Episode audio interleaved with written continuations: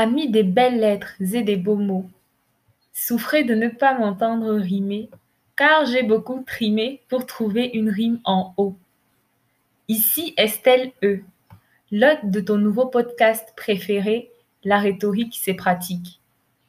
Il y a un peu plus de quatre ans, je me suis découverte une véritable passion pour la prise de parole en public. C'est à 16 ans que j'ai déclamé mon premier discours d'envergure. Je me souviens de ce jour comme si c'était hier. Il était 15 heures. On était tous vêtus de nos toges et je devais faire le discours inaugural de la cérémonie de célébration des diplômés du baccalauréat 2017 du collège François-Xavier Vogt, devant environ 300 élèves de terminale, tout le personnel du collège et une centaine d'invités. La plupart des gens auraient paniqué, mais moi je sentais que c'était le moment de ma vie.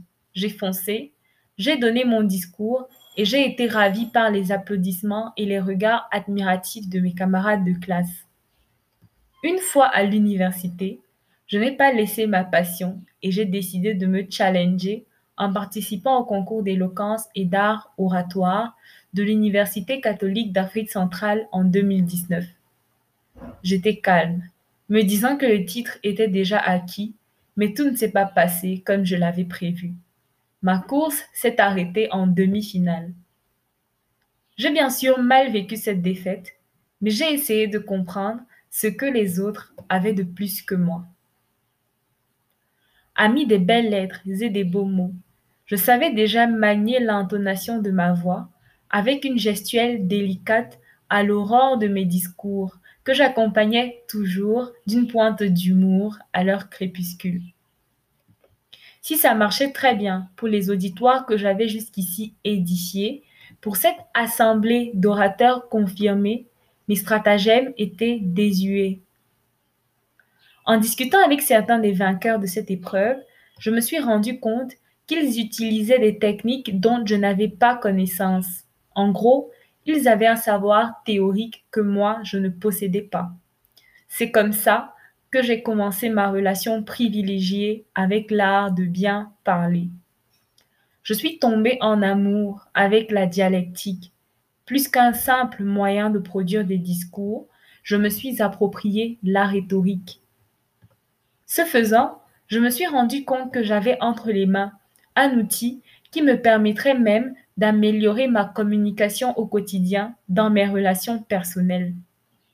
Mais avant de développer cet aspect qui est propre à notre ère, si je puis dire, qu'est-ce que la rhétorique et d'où vient-elle?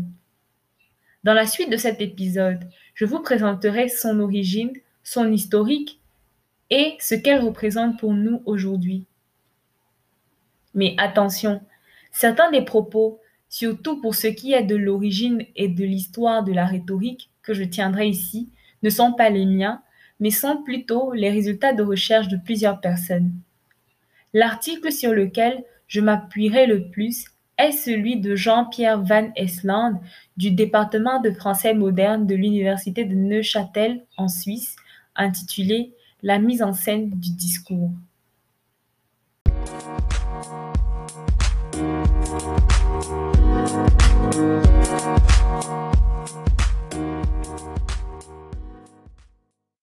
L'origine de la rhétorique remonte au 5e siècle avant Jésus-Christ à Sicile, qui était alors une colonie grecque. À ce moment, un mouvement démocratique cherchait à évincer du pouvoir les tyrans Hieron et Gelon. Il s'en est suivi des procès judiciaires devant un jury populaire pour ceux qui voulaient récupérer les terres dont ils avaient été dépossédés.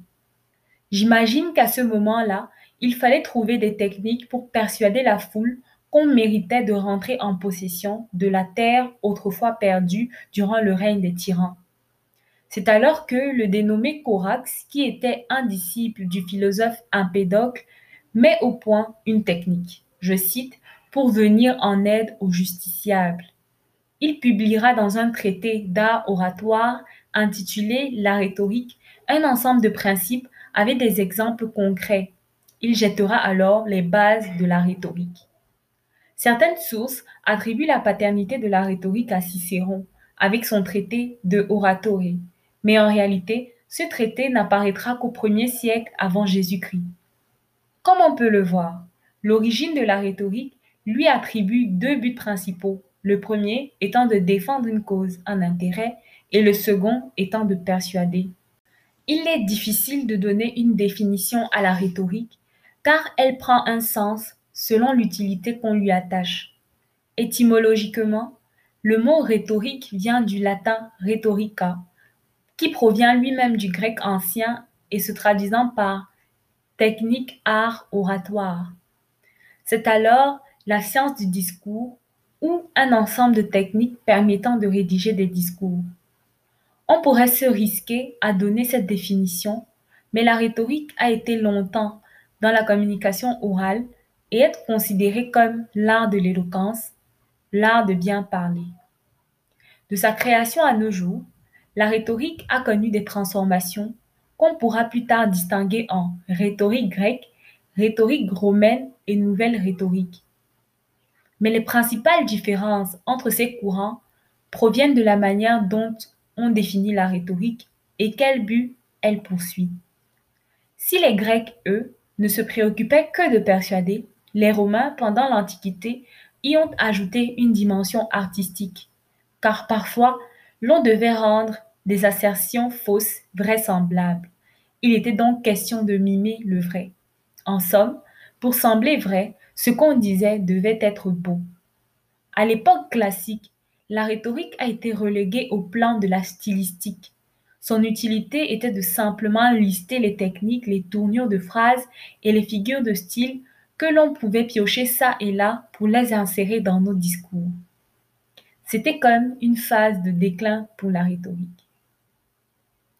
J'ai également cherché à savoir s'il y avait des traces de rhétorique en Afrique. Originaire du Cameroun, un pays d'Afrique francophone, j'ai tout de suite pensé à l'arbre à palabres. L'arbre à palabres en Afrique centrale et de l'Ouest représentait le lieu où les anciens du village se retrouvaient pour discuter des palabres de la société. Ils discutaient de politique et de vie sociale. On dit aussi que c'était sous l'arbre à palabres que les plus jeunes recevaient les enseignements et la sagesse des anciens à travers leurs contes et légendes. J'imagine qu'au cours des discussions, il y aurait eu des débats où il fallait défendre son point de vue. Il fallait peut-être aussi battre campagne. Ça, on ne peut en être sûr. La tradition africaine étant orale, l'on n'a pas à ce jour des traces de traités qui régiraient les palabres sous l'arbre. On ne peut que s'imaginer ces conversations pleines de sagesse grâce à des fictions de grands auteurs africains comme Amadou Ampateba et Tchèque Aminoukan, par exemple. La rhétorique et ses codes proviendraient alors essentiellement d'Europe et auraient été exportés ailleurs dans le monde grâce aux droits européens.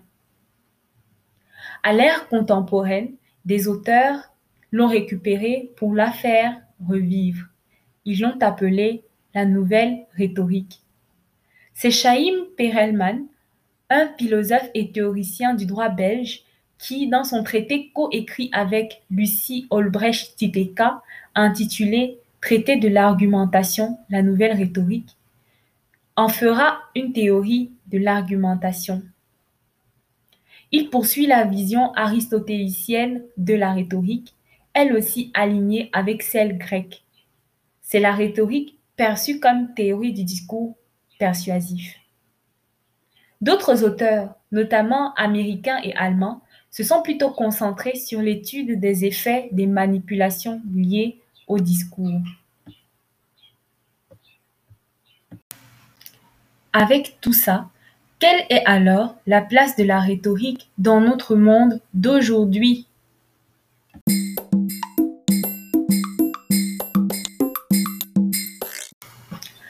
Dans notre ère, une connotation péjorative est fixée sur la rhétorique la qualifiant parfois de manipulation. La rhétorique de nos pères, qui devait servir une cause noble, semble devenir un outil de persuasion malsain.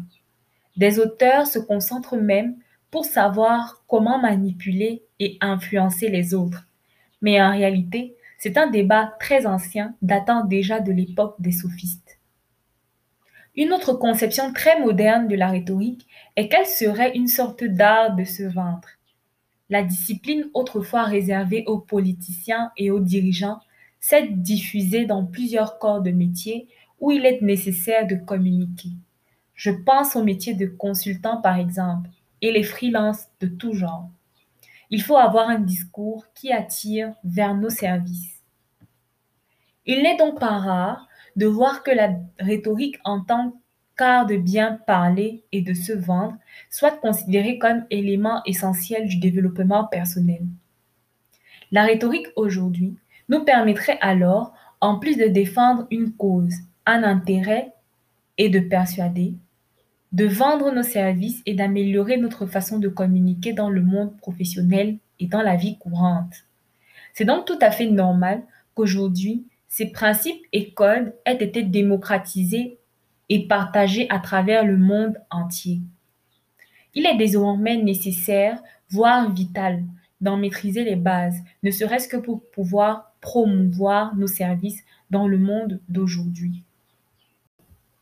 Plus haut, je vous disais déjà que Corax jeta les bases de la rhétorique.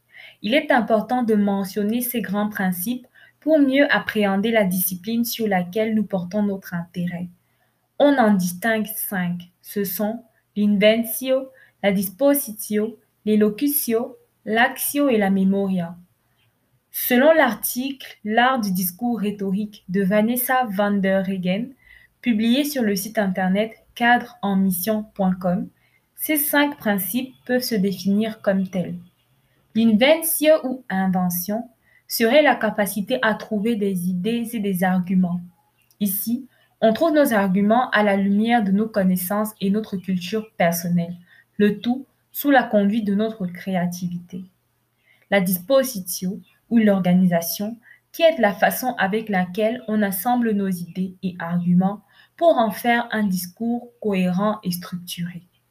L'élocution ou style, c'est ici qu'on ajoute ce qui rend clair, correct, élégant et pertinent notre discours, en prenant le soin d'adapter notre style aux circonstances et à notre public. L'action ou action oratoire est, je cite, la manière de mettre en geste son discours, de l'incarner devant son auditoire. Il s'agit de mettre en jeu l'intonation de la voix et la gestuelle pour faire passer notre message. Si l'axio est mal exécuté, notre argumentaire ne saurait être efficace. Il est donc important de travailler particulièrement cette étape de notre discours. Pour finir, on a la memoria ou mémorisation qui est notre capacité à mémoriser notre discours pour ne pas dépendre de nos notes.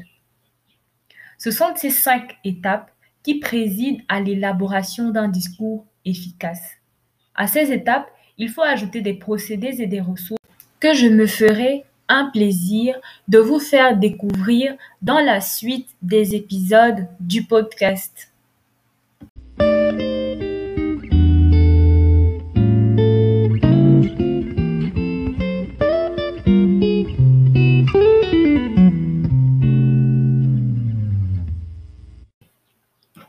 De Corax à Perelman, en passant par Démosthène, Cicéron, Platon et Aristote, c'est l'histoire d'une discipline très vieille, née dans un contexte judiciaire. Il fallait défendre son intérêt et persuader la foule.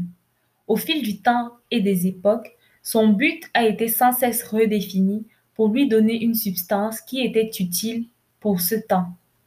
À sa naissance, une science, une technique à son déclin un art, un ensemble de styles, à sa renaissance une théorie de l'argumentation. Chacun de ces temps forts, marqué par la trace indélébile laissée dans des traités écrits. Aujourd'hui, c'est un peu de tout ça, avec en plus une dimension pratique. L'appréhender, c'est faire partie de quelque chose de grand. La maîtriser, c'est finalement marquer son temps.